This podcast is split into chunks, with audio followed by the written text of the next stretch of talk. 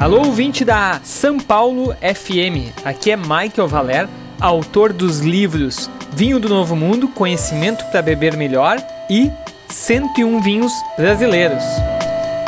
Um dos temas mais polêmicos do mundo dos vinhos são as pontuações e medalhas, que normalmente são concedidas por um crítico ou um grupo de avaliadores com o objetivo de classificar ou ranquear uma seleção de vinhos em relação à sua qualidade.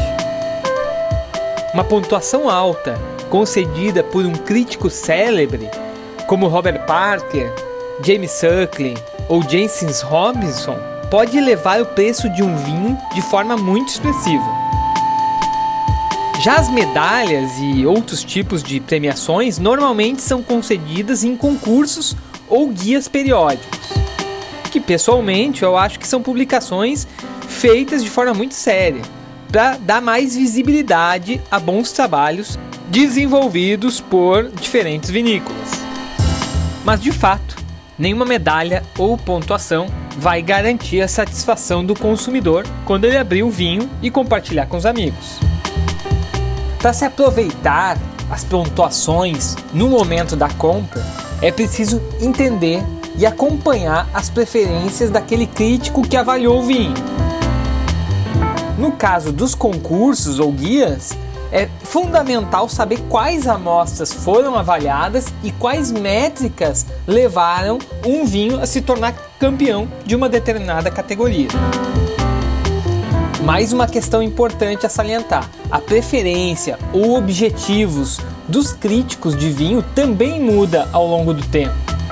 Por exemplo, talvez há 10 ou 20 anos atrás, você fosse observar um crítico renomado que dava mais pontuação a vinhos com muito aporte da barrica, como aromas defumados de baunilha. E esse mesmo crítico atualmente talvez esteja valorizando mais a expressão da fruta. O mesmo a gente observa em relação ao álcool. Há 10 ou 20 anos atrás, os críticos privilegiavam altas pontuações para vinhos mais alcoólicos e hoje parecem estar valorizando vinhos com álcool mais moderado.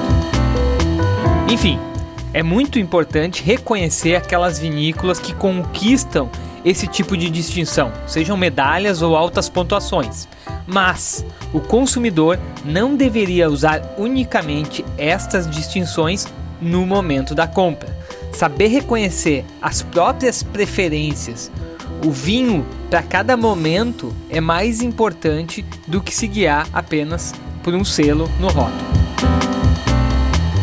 Então por hoje é só, pessoal. Eu fico por aqui e bora beber bons vinhos.